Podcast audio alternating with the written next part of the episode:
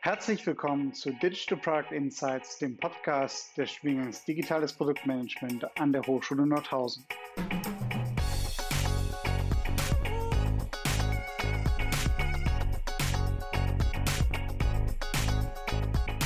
Wir führen regelmäßig Gespräche mit ProduktmanagerInnen und Digitalverantwortlichen zur Entwicklung von digitalen Geschäftsmodellen und digitalen Produkten.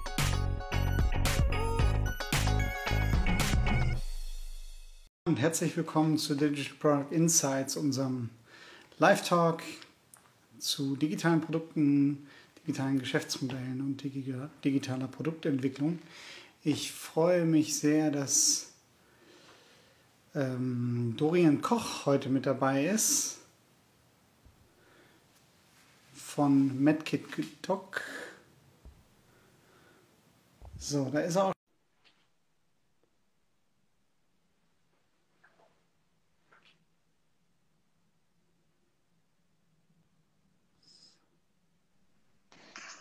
Hi Dorian. Hallo Lutz, schön dich zu sehen. Schön dich zu sehen. Ja, wie geht's dir? Sehr gut, vor allem jetzt, wo das auch ja alles geklappt hat bei der Einrichtung, ja. das ist schon mal ein Wunder. Warte mal, ich muss mal ganz kurz hier nochmal ein bisschen die, die Höhe einstellen, ansonsten ist mein Kopf so abgeschnitten. ja, ist alles auf dem kleinen Handy ein bisschen komplizierter, ne? Ja, genau, genau. Ich habe mir jetzt äh, ein neues Mikrofon geholt, damit, äh, damit ich über Spotify noch ein bisschen besser zu hören bin. Ähm, das habe ich auch gemacht. Guck mal hier. Ja, sehr gut. Allerdings sehr klappt es leider nicht am iPhone. Schade. Ja, ja optim kontinuierlicher Optimierungsprozess. Ne? Ja, genau, genau. Beim nächsten Mal habe ich dann auch das äh, Ding hier an das iPad angeschlossen. Ja, super. Also erstmal herzlichen Dank, dass du dir die Zeit nimmst, hier jetzt bei dem Format mit dabei zu sein. Vielen Dank für die Einladung. Bisschen, äh, über äh, MedKit Doc äh, quasi berichtest und auch die Besonderheiten, die ihr bei eurer Produktentwicklung ähm, ja, erlebt. Und äh, ähm, wir kennen uns ja aus gemeinsamen Zeiten äh, von Volkswagen. Äh, mal wieder ein, ein Volkswagen-Veteran mit dabei, aber so ist es halt, ist trotzdem immer wieder spannend zu sehen, wo es die Leute dann überall hin verschlägt und äh, oder was sie, was sie machen. Und das ist bei dir natürlich auch äh, die Situation. Deswegen wäre es extrem spannend, ähm, wenn du dich einmal ganz kurz vorstellen könntest, äh, sodass die Zuschauerinnen und Zuschauer quasi einen kurzen Eindruck bekommen und äh, dann gehen wir anschließend auch in die Vollen zu Themen, ja, wie, wie euren Geschäftsmodellen, aber auch wie ihr die Produktentwicklung strukturiert etc. Und äh, ja, lass uns mal starte gerne. Sehr gerne. Also kurz zu mir, Dorian, habe Wirtschaftsinformatik ursprünglich mal studiert, ist jetzt schon eine ganze Weile her, äh, hier in Deutschland, aber auch in Schweden in Linköping mit dem äh, Thema Software Engineering als Fokus. Ähm, bin dann in das internationale Trainee-Programm bei VW gekommen mit dem Fokus auf Connected Car und Connected Devices. Das ist ja das Thema, bei dem wir beide uns kennengelernt haben. Mhm. Ähm, das internationale Trainee-Programm, muss man vielleicht kurz erklären, ist so ein äh, Bereich, wo man dann in den verschiedenen Abteilungen äh, startet. Also zum Beispiel drei Monate bei Audi, drei Monate bei Porsche, äh, drei Monate war ich auch in den USA oder knapp vier sogar. Und es ist wirklich eine super spannende Alternative zum beispielsweise zu Beratungsprogrammen am Anfang der, ähm, der Karriere. Äh, super spannender Einstieg mit einem super spannenden Thema, weil ich als autobegeisterter Informatiker, äh, glaube ich, fast nichts Besseres hätte finden können, als äh, die, die IT im Auto voranzutreiben. Mhm. Und das war das Thema praktisch von dem, von dem Trainingprogramm am Ende des äh, Trainingprogramms nach knapp anderthalb Jahren bin ich da auch in die IT-Projektleiterrolle für Connected Cars eingestiegen, habe mich dann da hauptsächlich darum gekümmert, wie man sozusagen das erstmalig das Auto in der Produktion, also nicht nur in Forschungssachen, sondern wirklich live äh, beim Thema CarNet mit dem Internet verbinden kann. Äh, da hatten wir, glaube ich, die, die interessantesten ähm, Zusammenkünfte, als wir da an den verschiedensten Ideen rumgeschraubt hatten. Und man kann aber heute mit Stolz sagen, dass einiges von dem, was wir damals diskutiert haben, ja immer noch so im Auto drin ist. Und das ist, glaube ich, schon mal eine gute Sache, äh, dass man in einem 600.000 Mann-Konzern etwas äh, auf die Straße gebracht hat. Äh, da, da blicke ich immer noch ganz stolz darauf zurück. Und äh, dann nach knapp ähm, viereinhalb Jahren, ähm, ja knapp fünf sogar bei VW, äh, bin ich dann für einige Zeit in Silicon Valley gegangen. Ich dachte mir mal die komplette Alternative kennenlernen. Ähm, Wolfsburg ist man ja dann doch ein bisschen ähm, äh, isoliert. Nach den äh, anderthalb Jahren im internationalen Training-Programm viel Reisen hat mir das Reisen einfach in Wolfsburg gefehlt. War dann knapp sechs Monate in Silicon Valley, habe da die ganzen Start-up-Szene kennengelernt Ja, aber anstatt die zu gründen, wie ich es ursprünglich vorhatte, ähm, sollte man jetzt ja meinen an der Stelle, äh, habe ich damals dann das Angebot bekommen, noch von McKinsey äh, mitzumachen. Mhm. Also McKinsey hat mir dann damals äh, bei McKinsey Digital insbesondere hatten sie auch Leute gesucht, die äh, Connected Car und Connected Device Erfahrung hatten. Und ähm, dann bin ich also anstatt zu gründen, nachdem ich sozusagen mir angeguckt hatte, was hatte ich auf der linken Seite für Gründungsideen und auf der rechten Seite das äh, sehr spannende McKinsey-Angebot, ähm, bin ich dann letztendlich bei McKinsey gelandet, habe das drei Jahre gemacht mit dem Fokus auf Startup integrieren, Startup kaufen, aber auch die mhm. klassischen Sachen, was man so als Berater macht, von vorne mhm. bis hinten. Und äh, nach drei Jahren oder während der Zeit eigentlich bei McKinsey, die drei Jahre, ist dann eigentlich die MedKit-Doc-Idee entstanden. Okay, okay, spannend. Aber das heißt, bei McKinsey warst du da auch in der Digitaleinheit oder war das klassisches Projektgeschäft? Genau, also das ist das klassische Projektgeschäft mit dem Fokus auf digital. Also es gibt praktisch dann die mhm. verschiedenen mhm. Practices. Ähm, man kann da die Practice haben für Automotive und man kann die Practice haben für Finance. Und ich war praktisch in der für, für digitale Themen, aber auch davon völlig unabhängig unterwegs. Also beispielsweise habe ich bei McKinsey auch knapp ein Jahr in den USA verbracht und da war praktisch nichts Digitales, sondern das war ähm, äh, Stahleinkauf als Beispiel war auch dabei. Ja, und dann ist, äh, hast du gerade gesagt, hast du MedKit Doc ähm, oder die Idee für MedKit Doc ist ge, gereift und hast du dann auch entsprechend gegründet, äh, das Unternehmen. Ähm, äh, erzähl doch noch mal so ein bisschen was über MedKit Doc, aber vielleicht auch die Gründungsgeschichte dazu, weil du bist ja ähm, Informatiker und wir werden ja gleich sehen, dass das eigentlich im im Herzbereich, im Gesundheitsbereich äh, eine Lösung ist. Ähm, und ähm, das ist ja nicht äh, Bestandteil des Studiums gewesen bei dir. Nee, nicht, nicht wirklich. Ähm, aber also was man tatsächlich vielleicht kurz zu MedKit Doc sagen kann, MedKit Doc ergänzt die klassische Telemedizin 1.0, so wie man es heute kennt, um die Integration spezieller medizinischer Geräte in einem MedKit, deswegen MedKit Doc. Mhm. Ähm, also kurz, wir verbinden Ärzte, Patienten und äh, die medizinischen Geräte, die wir in einem sogenannten MedKit haben. Ich habe das zufällig mal dabei. Ne? Ist hier Ach, so ein ja. kleiner Koffer, so groß wie ein iPad. Und da sind im Prinzip alle Geräte drin, die ein Arzt braucht, um mich zu untersuchen. Und mithilfe mhm. dieser Geräte können wir praktisch doppelt so viele ähm, Untersuchungsfälle digital abbilden im Vergleich zur klassischen Telemedizin 1.0.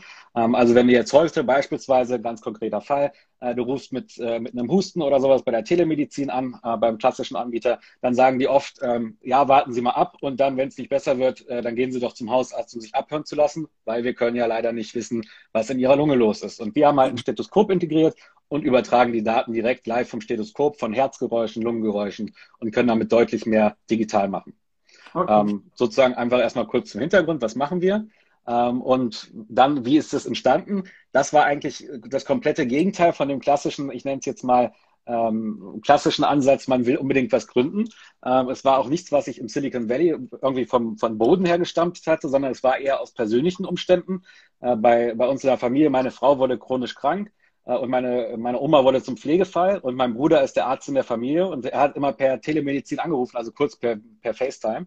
Und wir haben halt oft gemerkt, ähm, so richtig geht's nicht mehr, äh, weil er wohnt zwei Stunden weg und meine Oma kam nicht mehr aus der Wohnung raus. Meine Frau lag dann auch länger äh, zu Hause krank.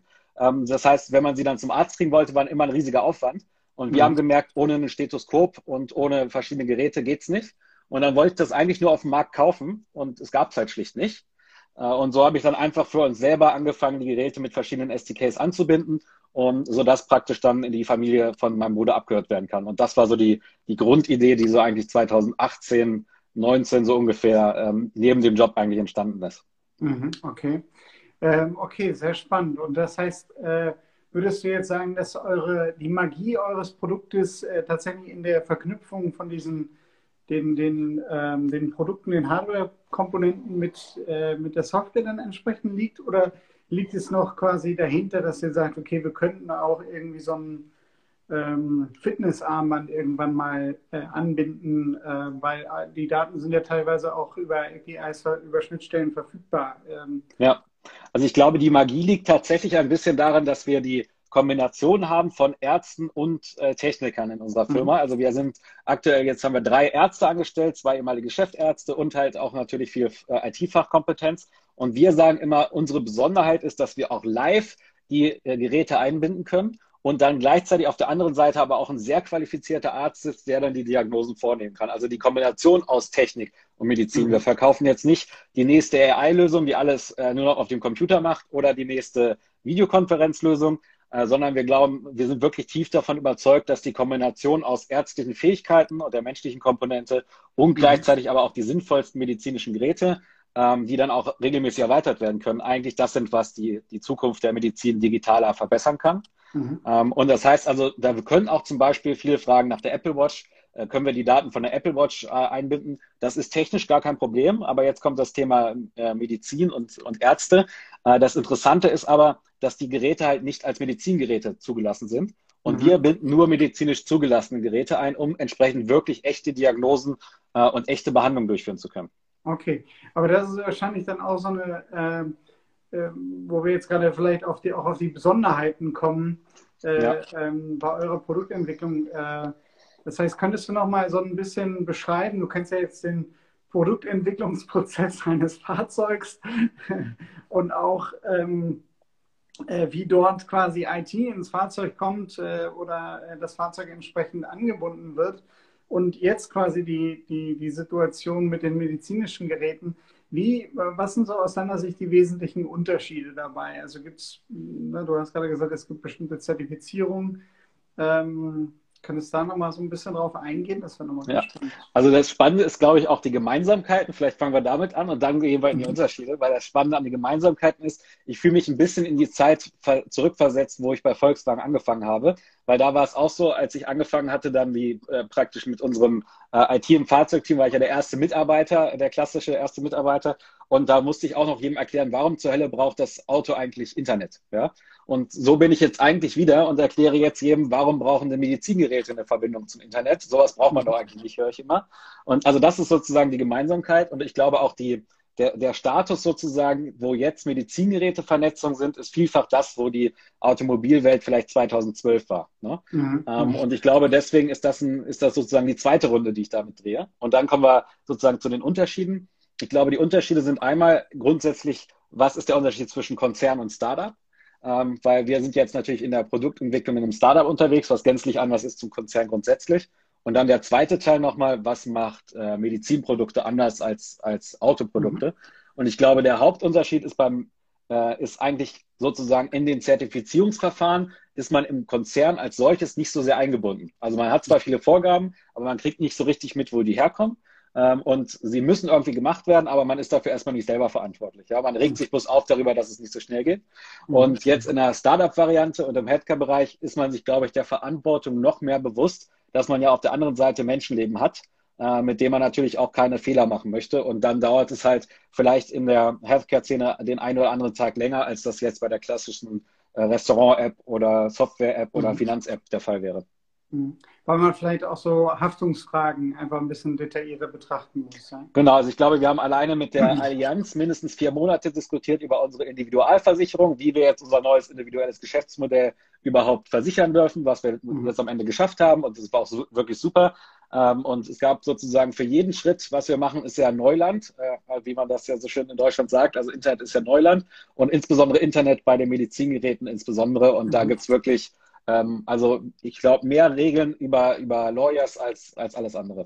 Mhm. Das heißt, ihr habt ähm, einen Rechtsanwalt auch mit im Team oder noch nicht?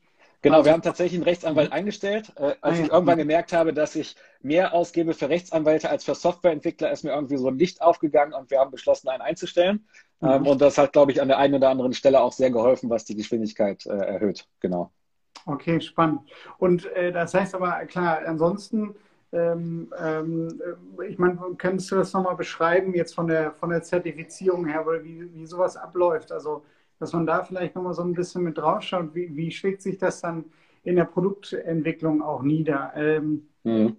also, also, ich glaube, grundsätzlich kann man sagen, alles, das Wichtigste beim Thema Zertifizierung ist, glaube ich, im Allgemeinen Nachvollziehbarkeit. Ja? Also man möchte eigentlich der, der Zertifizierungsprozess, ohne dass ich jetzt äh, äh, da niemandem zu nahe treten will, aber der verbe verbessert nicht zwangsweise das Produkt, sondern er macht vor allem nachvollziehbar, dass man die richtigen Schritte getroffen hat, warum man die richtigen Schritte getroffen hat und wie man dazu hingekommen ist. Also wir zum Beispiel gehen sogar so auf das Ebene runter, dass zwischen jeder Anforderung, die man gestellt hat im Produktentwicklungsprozess, also Arzt will zum Beispiel selber das Stethoskop ändern, anstatt dass der Patient es will, ähm, von dieser Idee bis zu dem Moment, wo das im Code integriert ist, kann man es eins zu eins in Jira bei uns nachvollziehen, also Schritt für Schritt. Mhm. Das war die Anforderung und das ist jetzt der Code, der dabei rausgekommen ist. Und genau deswegen haben wir das so gemacht.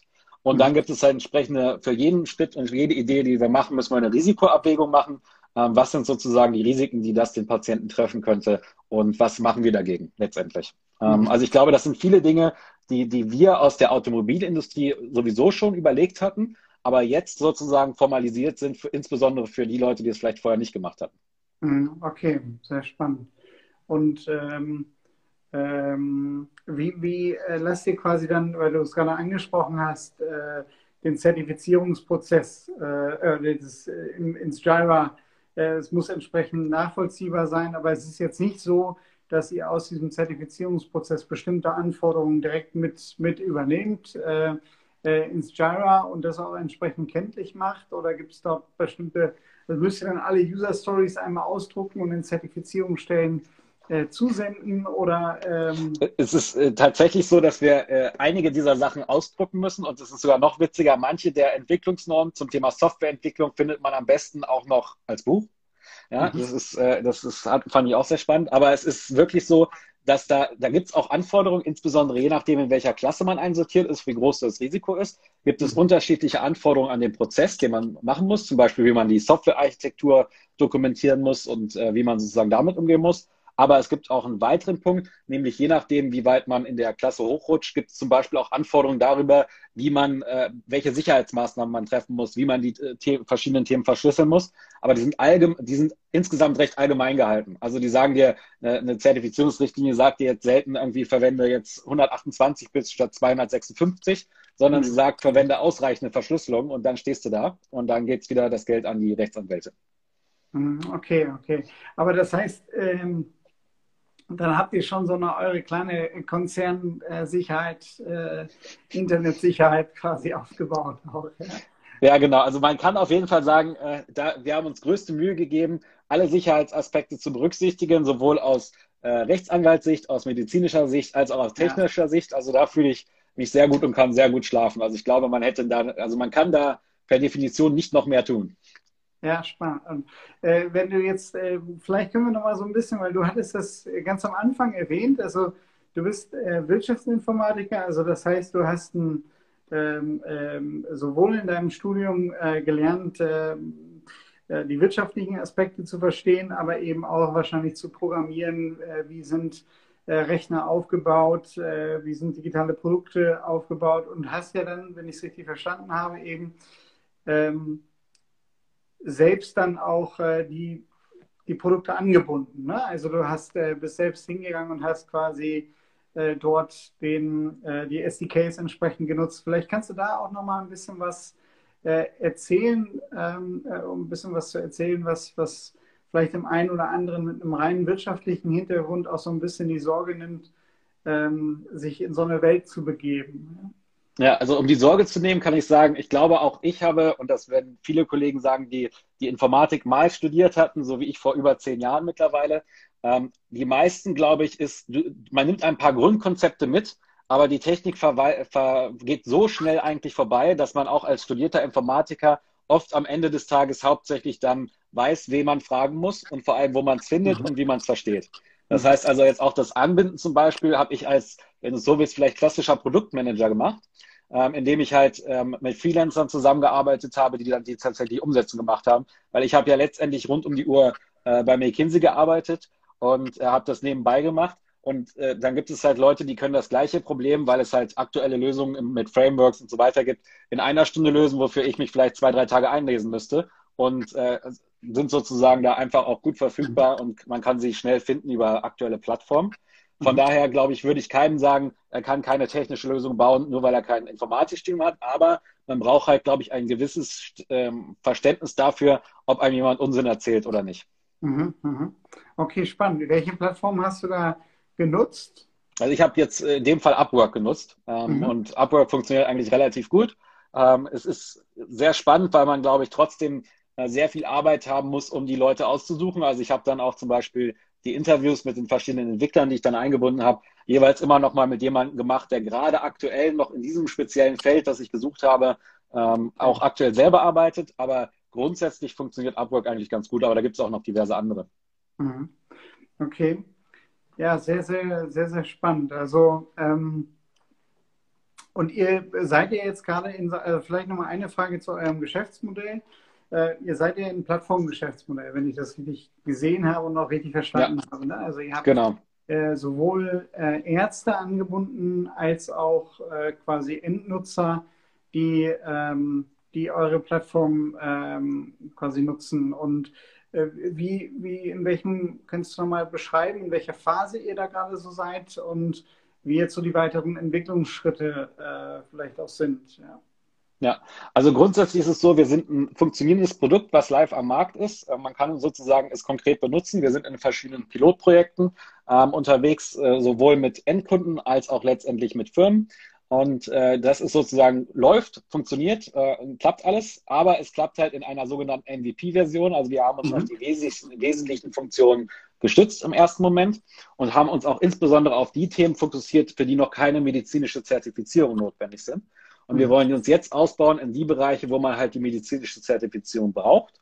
Und äh, außerdem hatten wir letztendlich einige Features weggestrichen, weil es aus unserem eigenen Budget kam. Also es war so in etwa, äh, kaufe ich mir jetzt einen, keine Ahnung was, äh, neuen Kram für zu Hause oder investiere ich das in neue äh, Entwicklungsarbeiten für meine App. Und deswegen hat man natürlich ähm, sehr viel reingesteckt, aber am Ende des Tages wollte man irgendwie auch nochmal, keine Ahnung, essen gehen oder so und mhm. hat es dann äh, gestrichen.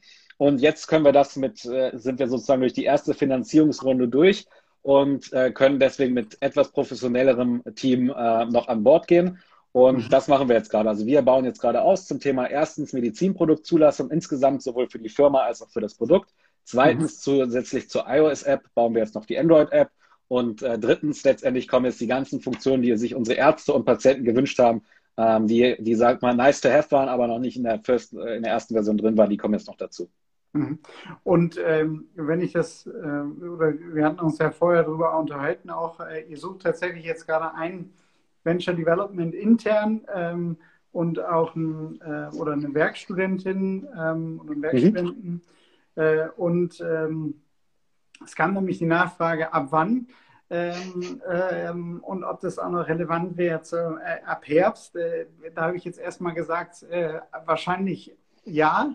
Ähm, äh, ich denke mal, dass ihr äh, ja auch dann noch äh, in die Richtung euch entwickeln wollt. Ähm, stimmt das soweit? Oder? Also wenn man grundsätzlich erstmal zur ersten Frage, wenn man einen Startup-Founder fragt, ab zu wann, dann ist die Antwort eigentlich immer sofort. Also ich glaube, das ist grundsätzlich so. Ähm, aber wenn man das jetzt auf konkret das Thema Intern äh, bezieht, haben wir grundsätzlich vier Internstellen, die wir parallel immer besetzt mhm. haben. Das heißt, da gibt es eigentlich äh, zu jeder Zeit immer mal eine Gelegenheit, wo der eine äh, intern äh, wieder mit dem Studio anfängt und der nächste dann dazukommt. Wir haben für die vier verschiedenen Bereiche, die wir auch haben, haben wir jeweils immer einen intern, so kommen wir auf vier. Das heißt also, es ist genauso im Herbst relevant, wie wir jetzt auch zum Sommer zum Beispiel suchen. Okay, ja, super. Äh, vielleicht dann nochmal, äh, ihr habt ja auch jetzt gerade wirklich einen, einen, äh, einen, einen Product Owner äh, ausgeschrieben, äh, der schon ein bisschen äh, mehr Erfahrung oder Product Ownerin, die, die ein bisschen mehr Erfahrung mitbringen sollte und äh, gerade in so im Medizinbereich. Kannst du noch mal ähm, erläutern, was aus deiner Sicht eben eine Product Ownerin, ein Product Owner entsprechend mitbringen sollen ähm, und müssen, äh, um im, erfolgreich bei MedKit Doc äh, einzusteigen und, und dort das Produkt vernünftig voranzubringen? Ja, also ich glaube, bei 90 Prozent oder, oder 80 Prozent bis 90 Prozent der, der Anforderungen sind, glaube ich, genau die, die man beim klassischen ähm, Product Owner Scrum-Verfahren sich mal angucken kann oder die, die sozusagen überall beschrieben sind. Ich glaube, das sind die wirklichen Fähigkeiten, die man eigentlich als Product Owner haben muss, ist aus meiner Sicht ein gewissen Organisationstalent auf der einen Seite, auf der anderen Seite ein gewisses technisches Verständnis, äh, damit man letztendlich ungefähr, wenn man mit den äh, Kunden reden kann, auch weiß, wie viel Aufwand ist das, was sie sich wünschen.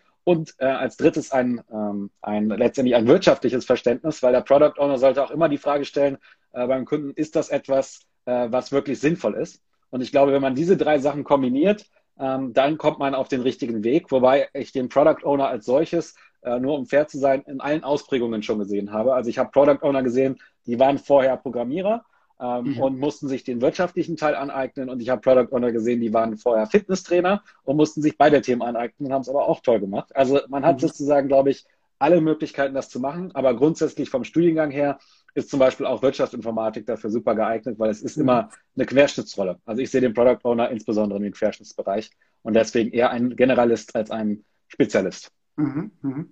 Wie entscheidend, also ähm, das heißt, du hattest gesagt, Organisationstalent, äh, schon ein technisches Verständnis ähm, und ähm, äh, eben auch die Fähigkeit, auf Kunden zum Beispiel zuzugehen, äh, etc. Ne? Äh, wenn man jetzt mal dieses Organisationstalent vielleicht nochmal rausgreift äh, und sich das nochmal anschaut, was, was macht für dich dieses Organisationstalent aus? Was äh, muss eine Person, äh, die da quasi gut drin ist, mitbringen? Also ich glaube, dieses Thema, wir haben das gerade auch als Thema der Diskussion der Core Values unserer Firma. Für uns ist das Thema, glaube ich, Ownership das Entscheidende. Also das heißt, dass jemand nicht nur äh, bei, jeder, bei jeder Frage immer die Frage nimmt und weiterleitet in den anderen Bereich und äh, sozusagen am Ende nichts selber verantwortet, sondern ein Product Owner heißt der Owner, weil er eigentlich verantwortlich ist für das Produkt. So eine Art Mini-CIO, sage ich auch gerne, für das Thema mhm. Produkt. Und das mhm. heißt, letztendlich ist also das Entscheidende, dass er bereit ist, alle Themen von Anfang bis Ende zu tragen und dafür verantwortlich zu sein und diese mhm. Themen auch alle im Griff behält. Also heißt nicht äh, sozusagen beim kleinsten Problem irgendwo hinzulaufen und äh, dann jemand anderen zu fragen, sondern es irgendwie selber organisiert zu kriegen. Das ist, glaube mhm. ich, was ich mit dem Thema Organisationstalent meine. Und natürlich sollte auch nicht die Hälfte der Anforderungen der Ärzte unter den Tisch fallen, das wäre auch schlecht. Mhm. Wie ist das, also jetzt äh, finde ich ganz spannend das Thema Ownership, ne? weil das natürlich äh, schon, ja, äh, wie, wie, was ist aus deiner Sicht die Anforderung in Richtung Lehre, ähm, so in Richtung, in, in, bei, zu Ownership äh, quasi was beizutragen oder dass wir, wir Talente ausbilden, die ähm, ja auch eine Ownership äh, quasi entwickeln und ein Verständnis für Ownership. Spannend. Äh, ich glaube, die, die, eine spannende Frage. Also ich glaube, das Wichtigste beim Thema Ownership ist aus meiner Sicht, dass man äh, nicht zu viel Respekt hat für Leute, die das irgendwie schon zehn Jahre lang gemacht haben. Man sollte mhm. sich das natürlich immer anhören und versuchen davon zu lernen. Aber am Ende des Tages, glaube ich, ist vieles davon natürlicher Menschenverstand und man sollte sich, glaube ich, selber zutrauen, den irgendwie hinzubekommen.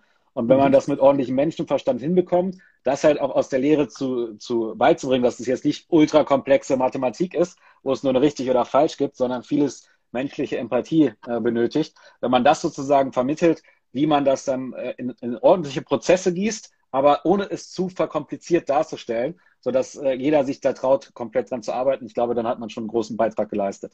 Mhm. Also schon so äh, kleine Rebellen auszubilden, die also für ihre Gedanken äh, und ihre Ideen einstehen und äh, die vorantreiben. Genau, ich glaube, das ist tatsächlich sehr wichtig. Also das, das sagen wir auch immer, bei uns geht immer Inhalt über Hierarchie, äh, sobald es natürlich so überhaupt Hierarchien im Startup gibt. Ähm, weil der Grund ist einfach, ein Product Owner ist derjenige, der mit allen Leuten gesprochen hat. Also zum Beispiel äh, jetzt der, der Arzt hat immer nur seine ärztliche Sicht, meistens. Äh, der, äh, der Commercial Guy will immer irgendwas äh, sofort zu morgen. Und der Regulatory Guy, für den ist es immer am sichersten, wenn nichts funktioniert, weil dann kann auch nichts schiefgehen. So, mhm. und man muss halt als Product Owner in der Mitte stehen und halt zwischen den dreien verhandeln. Und man kann nicht jedes Mal, wenn der eine zieht, äh, in die andere Richtung umfallen. Also deswegen braucht man, glaube ich, auf der Product Owner Rolle jemanden Rebellen mit Empathie, glaube ich. Das ist vielleicht mhm. die richtige Kombination. Also empathischen Rebellen, okay. Genau, ja. Ja, das ist sehr, sehr gut. Ähm, ja, also ich, ich finde es ganz spannend, weil wir natürlich schon über so ein paar Module versuchen wollen, also jetzt gerade Entrepreneurship, aber eben auch die Projektmodule äh, wirklich Ownership ähm, bei den Studierenden äh, zu entwickeln und ähm, ähm, als Lehrender ist natürlich, sind Rebellen immer herausfordernd, ne? aber es wird, glaube ich, eine spannende Gratwanderung ähm, äh, werden, so ein bisschen dieses, äh, dieses tatsächlich Ownership äh, für die eigenen Ideen einstehen und trotzdem äh, und gleichzeitig die Empathie entwickeln. Ähm, ja, das wird, wird, auf jeden Fall eine, eine, spannende Herausforderung auch für uns. Ja? Genau, aber äh, wenn du da was rausfindest, was dann die besten Wege sind, um da hinzukommen, ich bin auch immer offen für, für Feedback und neue Ideen. Ja, ähm, Ja, ist, äh, ist tatsächlich eine spannende Frage. Also äh, ich habe da jetzt auch noch, mir fällt, mir fällt ad hoc jetzt auch keine, keine äh, Lehrmethode ein, äh, mit der man so, eine, so das Thema äh, Ownership halt wirklich entwickeln kann. Ne? Aber ich muss mal ein bisschen recherchieren. Ne? Oder es, gibt da, es gibt da das Spannende irgendwie, das ist auch ganz interessant. Wir beschäftigen uns ja sehr viel mit Recruiting. Wir sind ja ganz stark gewachsen, so von im Prinzip zwei Leuten auf 30 Leute innerhalb sehr kurzer Zeit. Ähm, ja. Und beim Thema Recruiting ist da auch einer der Werte, äh, dass dieses Ownership halt etwas ist, was man sozusagen schon mitbringt, bevor man den Job anfängt. Ähm, und deswegen ist, glaube ich, gerade die spannende Frage, wie man das schon in jungen Jahren mitnimmt und sich nicht so sehr ähm, von der großen Kompliziertheit der, der verschiedenen Jobs oder Konzerne abschrecken zu lassen, sondern direkt von Anfang an trotzdem zu sagen, man macht das. Äh, das ist, glaube ich, also ein spannendes Thema. Ja, ich finde halt, Ownership hängt halt auch so ein bisschen ähm, äh, oder ist für mich auch wirklich damit verbunden, Verantwortung zu zeigen. Ne? Also nicht nur dann, wenn es läuft, äh, Ownership zu übernehmen, äh, sondern eben auch dann Ownership zu übernehmen, wenn, wenn Probleme auftreten, ja, wenn mhm. Herausforderungen auftreten, äh, wenn möglicherweise die Zertifizierungsbehörde sagt, äh, so nicht äh, oder wie auch immer. Ja, also ich glaube, das ist. Dann war es auf jeden Fall der Patrick, das kann ich dir jetzt schon sagen. Wie bitte? Dann war es der Patrick, der ist schuld. Ja, äh, den kenne ich jetzt nicht. jetzt nicht Keine Sorge, ich stelle ihn dir vor, wenn es schiefgegangen ist. Ansonsten war ich es natürlich. ja, nee, also, ähm, ja, also ich, genau, ich, ich denke, das ist halt wirklich auch ein, Thema, wie kriegt man, wie kann man Verantwortung für ähm, äh, lehren und äh, äh, vermitteln ne? und äh, ja. eben dafür einzustehen und ähm, ja, ich denke, das eine, wird auf jeden Fall eine, eine, spannende Herausforderung jetzt in der Lehre. Genau, ja, wenn du es rausfindest, sag gerne Bescheid.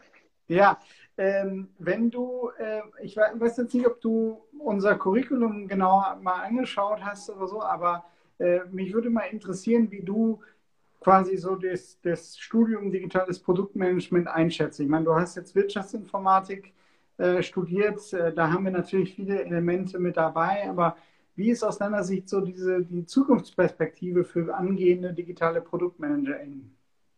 Also ich glaube, man kann grundsätzlich sagen, ich suche ja auch gerade einen äh, digitalen Produktmanager, wenn man so will. Product Owner wird ja oft synonym verwendet, auch wenn es da sicherlich Unterschiede gibt, je nachdem, wer es definiert.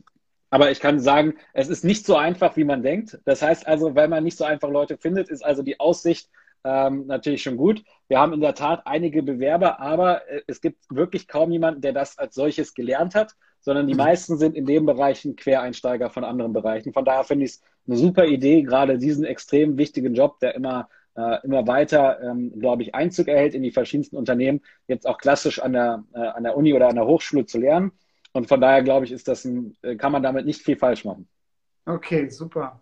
Ja, das klingt doch klasse oder klingt super ähm, ermutigend für alle äh, potenziellen NeuanfängerInnen. Und äh, äh, lieber Dorian, vielen Dank, dass du dir die Zeit genommen hast. Ähm, Danke. Du wirst ja auf jeden Fall noch einmal bei einem, äh, entweder du oder dein Bruder bei, einer, ähm, bei den Hike Inspiration Weeks mit dabei sein. Ähm, die Hike Inspiration Weeks ähm, dienen gerade jetzt dafür, neue Stud äh, oder aktuelle Studierende ja, zu inspirieren für Gründung, für Innovation zu inspirieren, um sie in unserem Hochschulinkubator ähm, ja, vielleicht auch auf einen ähnlich tollen Pfad äh, wie dich zu, äh, zu schicken.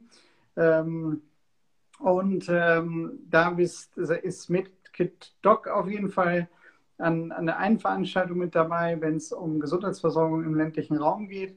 Nächste Woche wird Maximilian Kellert äh, in dem Digital Product Insights Talk äh, von mit dabei sein. Maximilian ist ähm, bei Allianz Technology und ähm, ehemaliger Student an der Hochschule Nordhausen und wird auch da nochmal über digitale Produkte äh, von Allianz Technology berichten. Ähm, das wird mit Sicherheit auch ganz spannend. Und dir nochmal herzlichen Dank für deine Zeit und äh, Vielen Dank, ich freue mich auf den weiteren Austausch. Alles klar, bis dahin. Bis dann. Auf Wiedersehen. Ciao. Ciao.